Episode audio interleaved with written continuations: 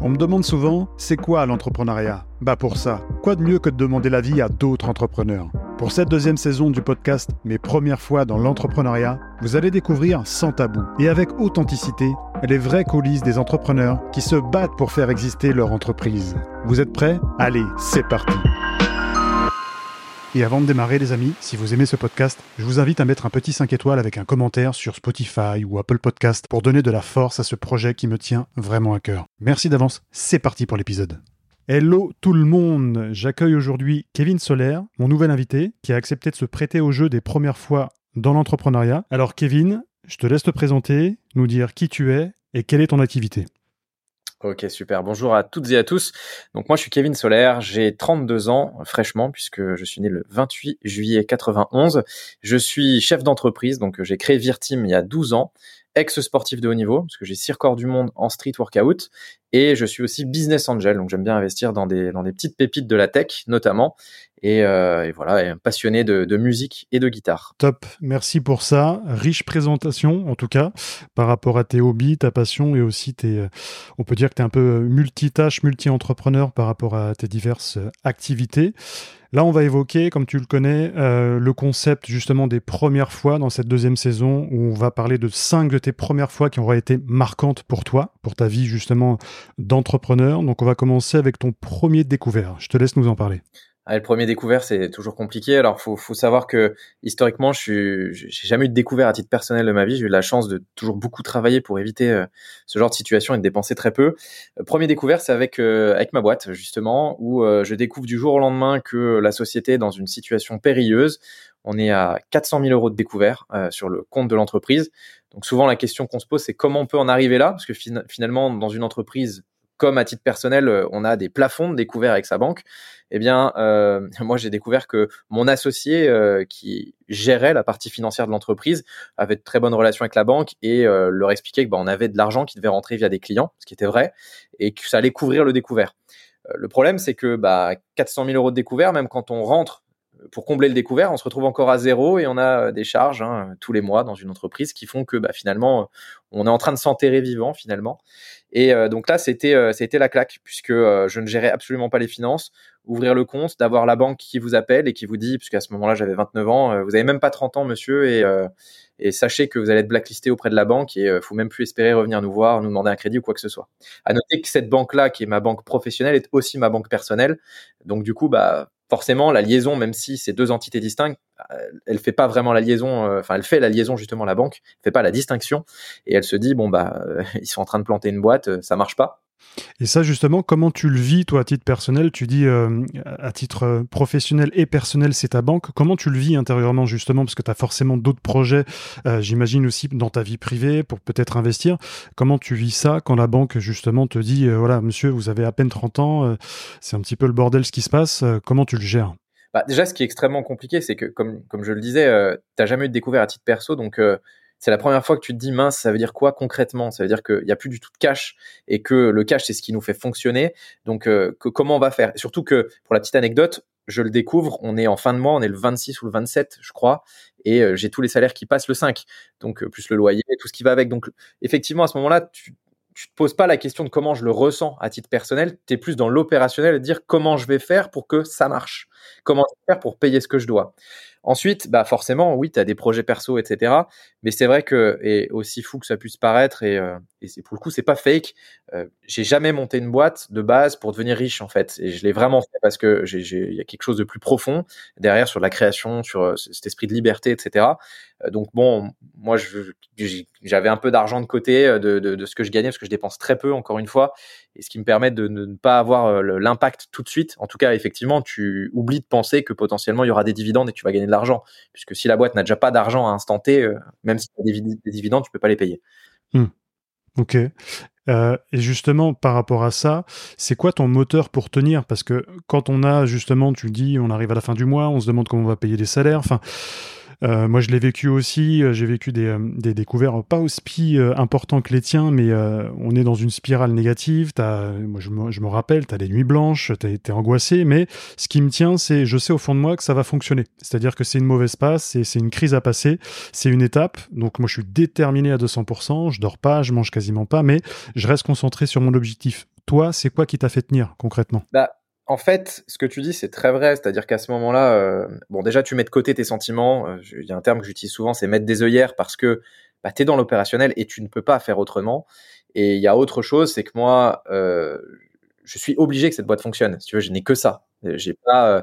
il faut. Il y a un truc qu'on dit pas souvent, c'est que les entrepreneurs, on n'a pas de chômage, on n'a pas de couverture, on n'a rien derrière. Donc en fait, si une boîte se casse la figure et que t'as pas un minimum créer un setup dans ta vie personnelle, ce qui était mon cas, j'avais pas grand chose, hein, très honnêtement.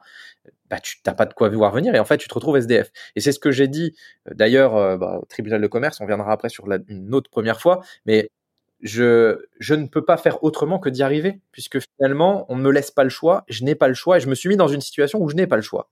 Donc, j'assume cette situation, mais je peux pas faire autrement. Et le deuxième point, c'est que on va pas se mentir, et je pense que c'est le cas de beaucoup d'entrepreneurs, en tout cas, euh, et ou de sportifs. Euh, moi, je sais que miser sur moi, c'est le meilleur investissement possible. Donc, euh, je suis la personne qui défendra au mieux les intérêts de l'entreprise, même si mes collaborateurs sont mis à fond.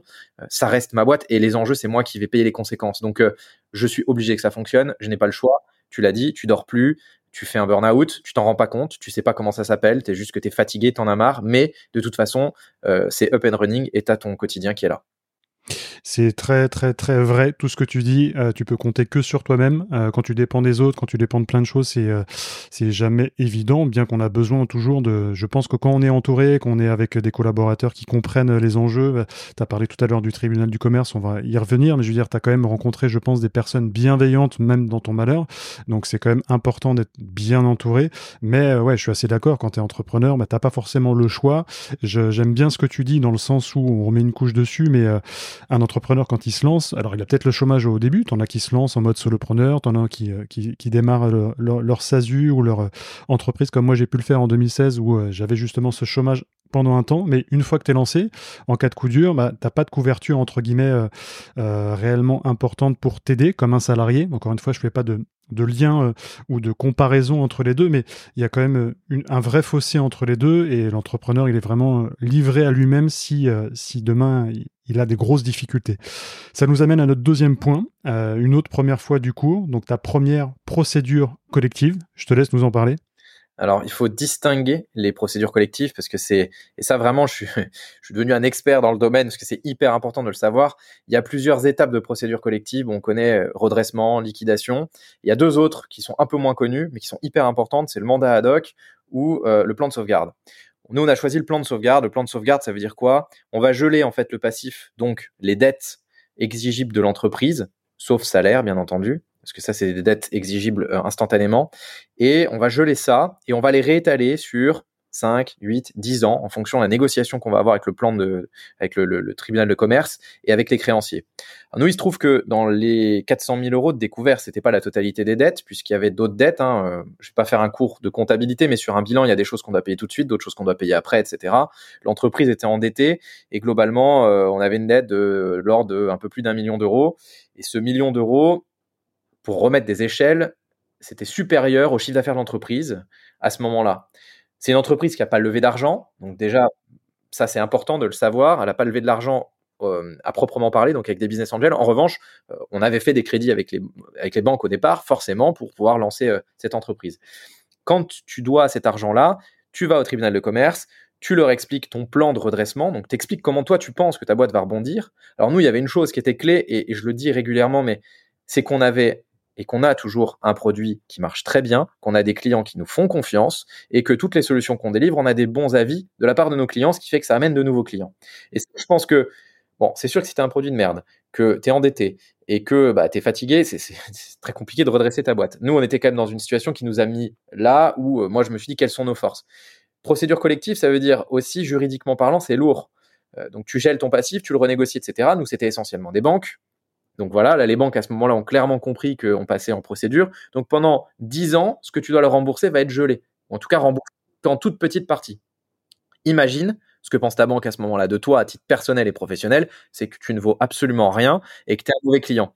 Donc ça entache encore plus cette relation. Tes droits de découvert, euh, t'en as même plus. Enfin, vraiment, t'es bloqué partout.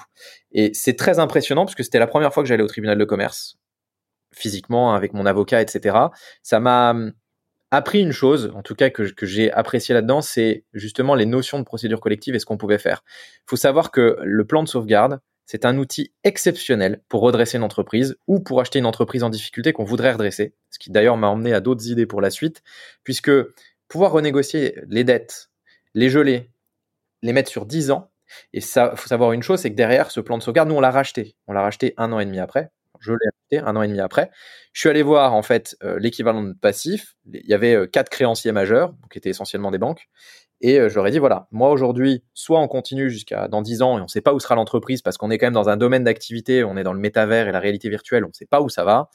Euh, et moi en plus j'en ai marre, je suis fatigué. Soit je vous fais un chèque maintenant d'un montant qui sera bien inférieur au montant qu'on doit et on enlève les dettes. Ce qu'on a réussi à obtenir, parce qu'on a négocié 40% du prix global. C'est-à-dire qu'à ce moment-là, vu qu'on avait des beaux clients, on a continué d'augmenter le chiffre d'affaires, etc. Donc les chiffres que j'ai mentionnés tout à l'heure sont plus du tout les vrais chiffres actuellement. Et euh, du coup, forcément, on a gagné de l'argent, on avait un peu de cash, et ce cash-là, j'ai dit, je le réinjecte pour payer mon plan de sauvegarde, parce qu'un plan de sauvegarde, c'est marqué sur ton cabis.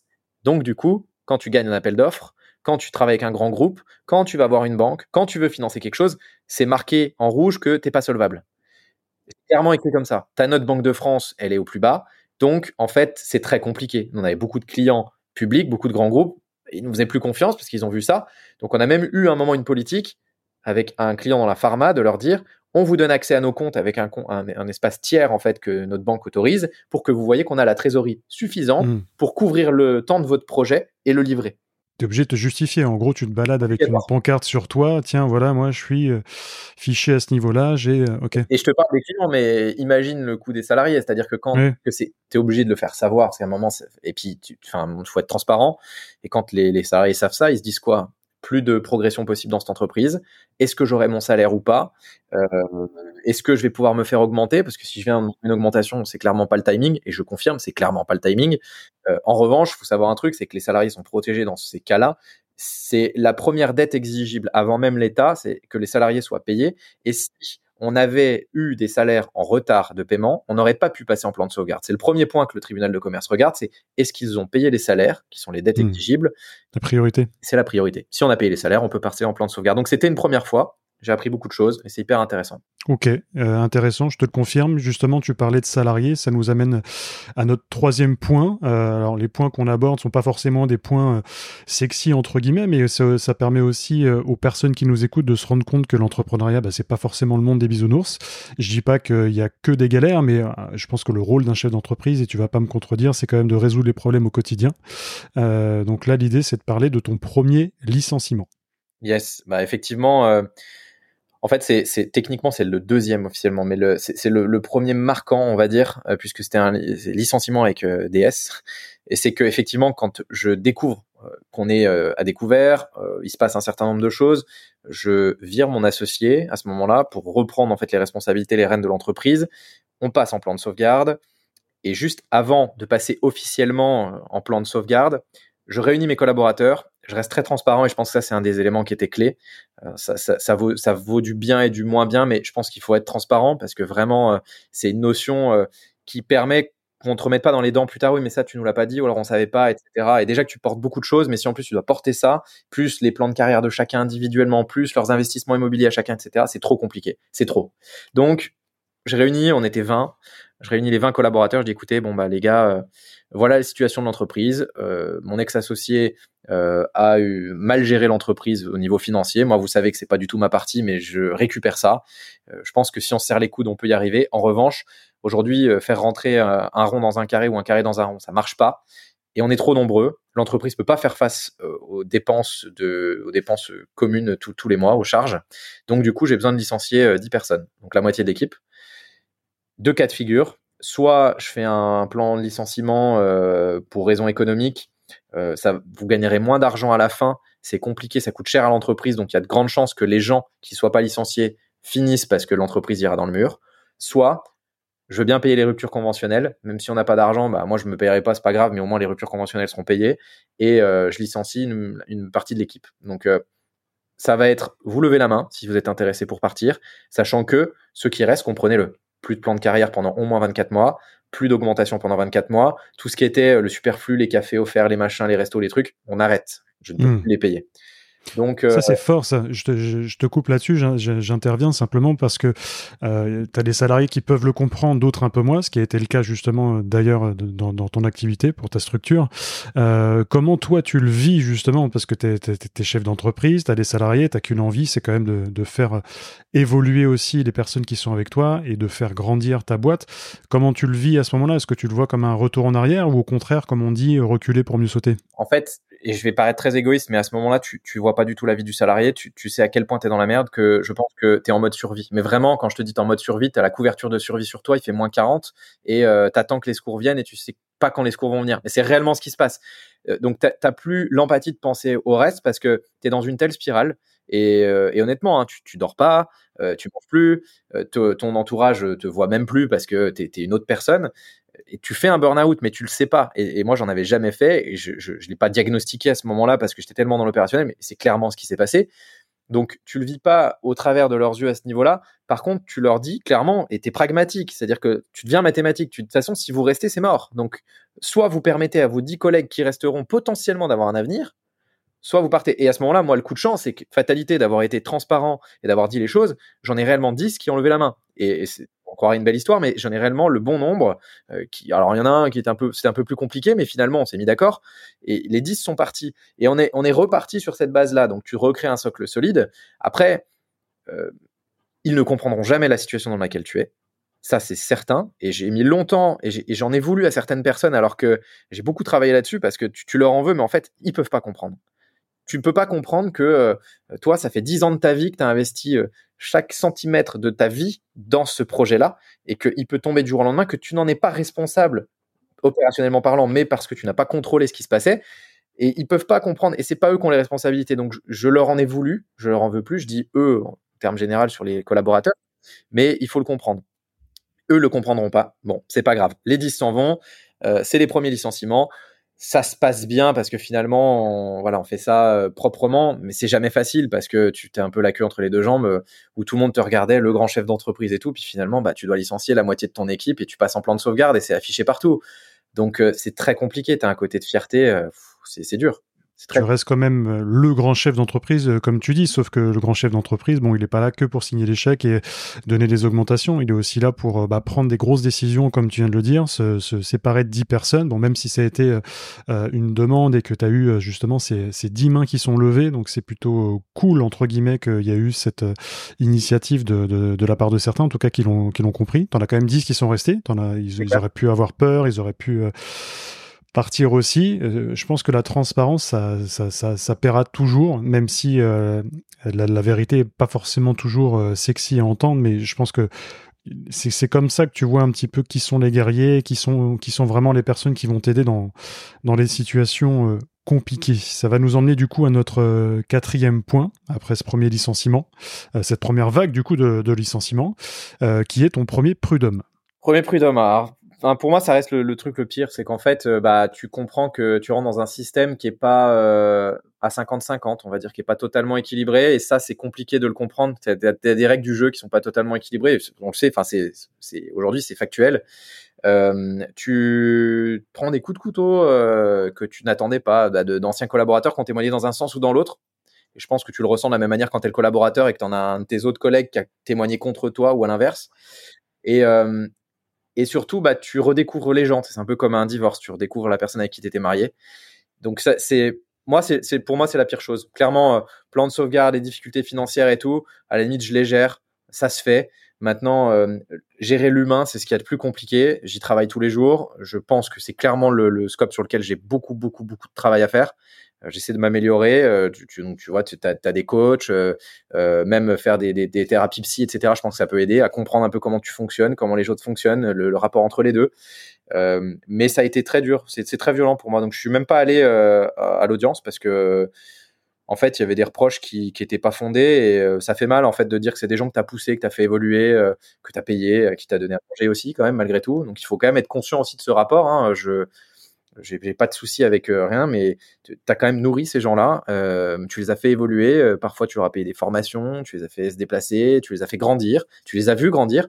Et du jour au lendemain, de voir qu'en fait, bah, euh, tu deviens un adversaire finalement, ça fait mal. Moi, ça a été euh, à titre personnel. Bon, l'entreprise, tu vois, bon, t'as un prud'homme, tu le gagnes, tu le perds, peu importe, euh, tu payes ce que tu dois payer.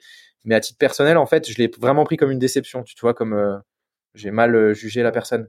Ouais, c'était euh, difficile à gérer au niveau émotionnel, ce qui est un peu normal par rapport euh, à ce que tu as vécu, puis aussi au précédent point. Je veux dire, c'est quand même une accumulation. Euh, il s'est passé plusieurs années. Si tu veux, trahison, c'est le terme, c'est un terme qui revient beaucoup parce que bah, mon ex-associé nous a mis dans cette situation. Je l'avais pas vu venir et bah, tu prends un prud'homme, c'est une trahison parce que tu, tu, hmm. penses pas, tu, tu, vois, quand tu te sépares, on, s'est toujours séparé sur des ruptures conventionnelles, tu te sépares en bon terme et puis du jour au lendemain, tu prends un prud'homme. Ça pique, ça fait mal. J'en ai pas eu, moi j'ai pas eu de prud'homme. J'ai, euh, je pense que tu es au courant, on en avait déjà parlé, mais j'ai eu une, une salariée qui, qui m'avait piqué un, un, très très gros client à l'époque qui représentait 60% euh, de, de, notre chiffre d'affaires et euh, qui est parti du coup monter une boîte concurrente. Pareil, c'est, le mot que tu as employé, trahison. maintenant, est-ce que j'en veux encore à la personne? J'ai même fait un épisode dans la première saison de cela. Non, je, lui en veux plus. J'ai appris euh, pas mal de choses sur moi-même et euh, j'ai peut-être même aussi compris pourquoi la personne l'avait fait. Elle a, elle a saisi une opportunité, mais c'est un peu le mot que t'emploies, c'est ça, c'est, trahison. Tu, les gens aiment pas quand on dit ça, quand, un patron parle d'un salarié en disant euh, je nourris mes salariés, je leur donne à manger, mais c'est une réalité. Si à la fin du mois tu peux te payer certaines choses, des fringues ou mettre euh, euh, du beurre dans les épinards, c'est parce que tu as cet argent qui vient de ton responsable, de ton patron. Ça veut pas dire qu'on est des dieux, ça veut simplement dire que on a une mission, on donne justement ce salaire qui est normal par rapport à quelque chose qui est contractuel entre le salarié et, et l'entrepreneur. Et ça, beaucoup beaucoup, ont tendance à, l'oublier. On n'est pas, on n'est pas infaillible. Ok, euh, donc je vois que par rapport à l'aspect euh, émotionnel, c'est, ça a été des choses bah, compliquées à gérer, que moi je peux bien comprendre parce qu'on a quand même des, similitudes, même si toi c'est quand même à, plus grande échelle, entre guillemets. Euh, on va parler aussi de ces, premiers moments de solitude que j'imagine tu as eu bien avant ces étapes-là, mais si tu peux nous en parler et pourquoi j'accentue sur ces premiers moments de solitude, parce que on, néglige un petit peu souvent ça en pensant que tu es entrepreneur, tu es libre, tu la belle vie, tu, peux tout faire, ce qui est vrai aussi. Si demain tu veux t'arrêter à 14 heures de travailler parce que tu as envie d'aller, euh, j'en sais rien, à tes occupations, faire de la guitare, peu importe, euh, ça c'est un choix et tu le droit de le faire et tu peux le faire. Mais ce qui est aussi euh, difficile, c'est que, bah, on l'a vu par rapport à tes précédents points, dès qu'il y a quelque chose de difficile, bah, les nuits, ça se compte pas en heures, les, les nuits, ça se compte en nuit blanche, c'est toi qui justement réfléchit à une stratégie, tu es en mode réflexion. Donc comment tu as vécu justement ces premiers moments de solitude? Je pense que le premier moment de solitude, c'est alors euh, c'est pas celui que je vais euh, mettre là, mais il y en a quand même un que je voudrais citer. C'est euh, quand tu veux monter ton projet, que tu vas voir ta banque. Ça, c'est un premier gros moment de solitude parce que aujourd'hui les banquiers prennent plus de risques. tout est basé sur des tableurs et, et sur des réponses d'ordinateur et, on finance plus finalement le, le projet un peu sexy ou, ou le, la croyance qu'on a dans l'homme qu'on a en face de nous. Et ça, franchement, c'est un vrai moment de solitude parce que tu, tu te dis, mais j'ai une super idée, elle est là, elle est là, vraiment, suivez-moi et vous allez voir, ça va marcher et on va travailler ensemble. Et en fait, on dit non, mais ça rentre pas dans les cases, merci, au revoir. Donc tu, tu te fais balayer d'un revers. Ça, c'était juste une aparté parce que c'est un vrai moment de solitude pour les entrepreneurs. Quand tu te lances, c'est très compliqué. Moi, mon, mon plus gros moment de solitude, c'est effectivement cette boîte, on l'a créée à deux. Euh, j'ai quitté euh, une super situation. J'étais en Australie avant. Euh, je travaillais pour pour un partenaire de Google et effectivement, bon, j'avais un super job à 19 ans. J'ai tout quitté pour pour venir lancer cette aventure avec mon ex-associé. Et en fait, on a tout vécu. c'est dupliqué, tu vois, en termes d'émotion, parce que tu partages les choses à deux. Donc le succès, tu vas le partager à deux. L'échec, tu vas le partager à deux. Ça veut dire que c'est dupliqué quand c'est de la joie et en même temps c'est divisé par deux quand c'est un doute, un risque, parce que finalement, on est deux on va serrer la, le, tu vois, on va serrer euh, les mains et on va se dire allez c'est bon, on y va, euh, on va être deux, toi tu vas prendre ça, moi je vais prendre ça, etc. Là, euh, bah, quand je dois me séparer de mon ex-associé, finalement tout tombe parce que je dois réapprendre des missions que je ne je savais pas gérer, notamment la compta, la finance, l'administratif de la boîte et tout l'aspect RH humain que je maîtrisais très mal et que j'ai dû prendre euh, bah, voilà de fait hein, sur ce, premier euh, un des premiers points qu'on a dit quand j'ai dû licencier 10 personnes c'est quelque chose de nouveau pour moi c'est pas du tout moi qui gérais cette partie là un peu plus dure on va dire et, euh, et tout l'aspect administratif donc ça a été très compliqué parce qu'il y a un élément que j'ai pas volontairement omis de, dire dès le départ, c'est que mon ex-associé, en fait, c'est mon père. Donc moi, il y, y, a un aspect, si tu veux, émotionnel qui rentre en considération, qui fait que tu redécouvres une personne qui est quand même très proche de toi. C'est la seule famille qui me restait. Hein. Euh, moi, je parle plus à ma mère depuis que je, suis très jeune. Donc, euh, très compliqué et, tu te sens extrêmement seul. Et le truc que j'ai trouvé qui, qui un peu qui, m'a aidé, je dirais, à refaire aujourd'hui, je remonterai une boîte, je le ferai directement comme ça. Euh, je me suis accoquiné avec un, un cabinet externe et, un board en fait. Et, si tu veux, je me suis toujours dit bon un board tout ça c'est très pompeux, c'est pour les grandes boîtes. Et en fait non, je pense que tu peux trouver des choses pour pas très cher qui finalement te permettent de challenger tes idées euh, une fois par mois, une fois par semaine, avoir un point avec quelqu'un complètement externe qui va te dire ah ouais mais t'as fait ça, t'as vu ça comme ça et tu connais tel truc. Et ça te permet de parler à quelqu'un d'autre, mais qui est quand même, euh, je vais dire, pseudo impliqué dans ton business. Or, bon, un salarié, il aura jamais la même vision parce qu'il reste salarié et il va défendre sa sécurisation de job et c'est normal. On le ferait tous. Euh, un ami à toi, il va simplement te dire que tu es un grand fou et que ça serait vachement plus simple que tu ailles bosser à Paris dans un groupe qui va t'embaucher et tu auras tes vacances et tu vas mieux gagner ta vie. Euh, ta famille va te dire qu'elle est fière de toi et que c'est toi le meilleur et que tu vas y arriver. Donc, ces trois réponses-là, elles marchent pas. Le cabinet externe, lui, il est là plutôt pour voir challenger tes idées, euh, voir ton business plan, comment tu peux euh, améliorer les choses. Donc la première fois au niveau de la solitude, en fait, c'est une première fois qui dure depuis le début de ta boîte. Soyons très honnêtes. Tu crées une boîte, la première fois, c'est toujours une première fois, tu es toujours seul. Quand tu dois euh, être le week-end euh, à bosser sur tes trucs, quand il y a un problème euh, d'un client qui va pas, quand tu dois rembourser quelqu'un, quand tu dois aller au prud'homme, tout ça, c'est c'est toi, tu es, seul, c'est toi avec toi. Et est-ce que la solitude, elle est là que quand il y a des moments difficiles? C'est-à-dire que ah c'est un bon point, c'est un, un, très bon point, c'est vrai qu'on en parle rarement, mais même quand tu fêtes les, les, les victoires finalement, parce que Bon après moi je suis particulier, c'est que je, suis très, euh, je, suis très robotique. Euh, et euh, tu vois on va faire un deal, on a un gong, hein, donc on va gonger un gros deal, un très gros deal. Euh, un quart d'heure après, un quart d'heure après j'ai oublié si tu veux, je, je, suis déjà dans ok c'est quoi la suite, euh, il faut que j'aille en chercher un autre parce que du coup dans un mois il va falloir récupérer. Donc et c'est très chiant, hein, c'est un, un, travail aussi que je fais intérieurement parce que savourer les petites victoires, savourer les grosses victoires que je, je fais peut-être pas assez. Et du coup il y a un point que tu as dit tout à l'heure c'est euh, tu, tu es seul en fait face à ces problèmes. À la fin, c'est toi qui dois les résoudre, etc.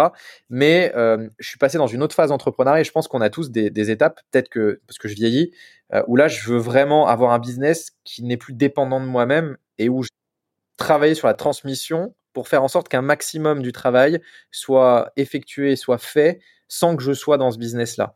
Et je comprends aujourd'hui que j'ai en fait été pendant 11 ans esclave de mon business et que c'est clairement pas une bonne posture que c'est pas une bonne posture si tu veux faire investir dans ta boîte, si tu veux vendre ta boîte, si tu veux partir en vacances, c'est pas la bonne posture. Donc je change mon paradigme. Pendant des années, moi je suis parti sur un paradigme de plus tu travailles mieux c'est euh, hustler, hustler, hustler et en fait, c'est pas le bon plan. Le bon plan c'est certes de garder ce côté je, je, travaille dur, etc. mais je fais en sorte que mes équipes puissent euh, suppléer ce que moi je fais. Comme ça, si je suis pas là, ça ne change absolument rien à la vie de l'entreprise. Je dois pas être euh, dépendant et l'entreprise doit pas dépendant. être dépendant. Ah, c'est le mot que je cherchais, c'est c'est complètement ça en fait. Tu as des collaborateurs, t'es bien, mais ce que je veux dire c'est que demain tu veux euh, partir en vacances, tu l'as dit, euh, bah tu peux pas, enfin tu peux pas, sauf si tu peux déléguer à d'autres personnes, mais quand, quand le business dépend de toi, moi c'était comme ça aussi les premières années, euh, j'avais un modèle où j'avais un salarié qui était absent, on était sur une tarification journalière, donc s'il y en a un qui était absent, c'était soit un autre collaborateur qui le remplaçait, soit moi-même. Et bien souvent c'était moi parce que je, au début j'avais que un ou deux collaborateurs et très vite, en fait, je me suis rendu compte, après que cette salariée qui est partie avec euh, l'un de nos plus gros clients à l'époque, euh, c'était un gros, gros virage pour nous. J'ai changé de modèle, j'ai changé de business model, et du coup, il y avait plus cette dépendance de mission où le, le, salarié était en direct avec le client. On était plutôt au résultat. Donc on n'était plus sur une tarification journalière dans l'obligation de délivrer des choses. Euh, j'ai réussi à me couper de ça. Ça a mis du temps, ça a mis trois ans. Il y a eu un gros travail d'introspection aussi. Je suis toujours entre guillemets dépendant de ma boîte. C'est moi le, directeur général aujourd'hui. Mais tu as quand même mis en place des choses en automatique. Et toi, ce que je trouve par rapport à ton discours, par rapport à ce que tu as vécu aussi, bien d'avoir aussi ce, cette réflexion, ce travail d'introspection. Tu l'as dit en, début d'épisode, tu fais euh, régulièrement des suivis pour euh, mieux apprendre sur toi-même, euh, cette réflexion que tu pousses toujours pour bah, toujours évoluer, j'ai envie de dire. Donc c'était ça la question que je voulais te poser, c'est est-ce que tu le fais pour mieux te comprendre toi ou parce que tu parlais de la gestion délicate de gérer l'humain, ou pour justement mieux comprendre l'humain et donc le salarié c'est une réponse qui va être compliquée à te donner. C'est un mix des deux, en fait, si tu veux. Euh, je, bah, j'ai toujours, euh, pas forcément financièrement, mais j'ai toujours investi sur moi, puisque bah, j'ai, je te dis, j'ai fait du sport de haut niveau, etc. Et je pense que là, tu apprends énormément à te connaître et tu investis sur le temps où tu vas faire du sport et où bah, tu sais que tu vas gagner en santé, donc en année de vie, mais en parallèle de ça, je dors 4 heures par nuit, donc bah, forcément, euh, tu, perds, euh, tu, perds des années de vie aussi. C'est une espèce de, de, de moyenne. Alors moi, je le fais pour, un, mieux me comprendre et avoir un meilleur équilibre vie perso, vie pro. Parce que ça, on n'en parle pas souvent, mais la distinction entre les deux quand tu entrepreneur, elle existe quasiment pas. Et c'est un énorme défaut de la part de tous les entrepreneurs de ne pas faire de jonction entre les deux. Enfin, de ne de, pas mettre de barrière, pardon, entre les deux. De barrière. Je rebondis sur ça. En plus, toi, dans ton cas, tu étais associé avec ton père vie privée, vie perso, enfin là c'est même plus, on peut plus faire la distinction. Je veux dire, en plus il s'est passé voilà des choses entre là, je parle euh, plus du, du, couple si tu veux, parce que bon à la limite, effectivement quand tu es associé avec ton père, nous ça pour le coup on le faisait très bien euh, quand il était encore dans l'entreprise, de se dire à un moment quand on est là, on se parle, euh, on a, on a le on a le même âge, on a le même niveau, on a le même degré de décision et t'es mon père mais je m'en fous, je, si, si à un moment t'as fait de la merde, je dis que t'as fait de la merde. Euh, et ça allait dans les deux sens et on, on se respectait et c'est pour ça c'était très bien. Je parle même plus au niveau de, de ta vie privée euh, avec si t'as des enfants ou si, si t'es marié euh, hmm. Tu rentres chez toi. C'est vrai que moi, je me vois pendant des années où tu es un fantôme. Tu rentres chez toi, tu es encore là dans tes problèmes. Euh, on va te dire un truc tout de suite, ça va partir parce que bah, tu es, encore dans les problèmes que tu as gérés. Et quand on va te dire, et j'aime bien faire la, petite boutade, mais euh, il y a une cuillère qui traîne, euh, quand même, tu aurais pu ramasser ta cuillère et que toi, tu es en train de dire, mais attends, tu me parles de ma cuillère, je viens de te dire que j'ai 400 000 balles de découvert.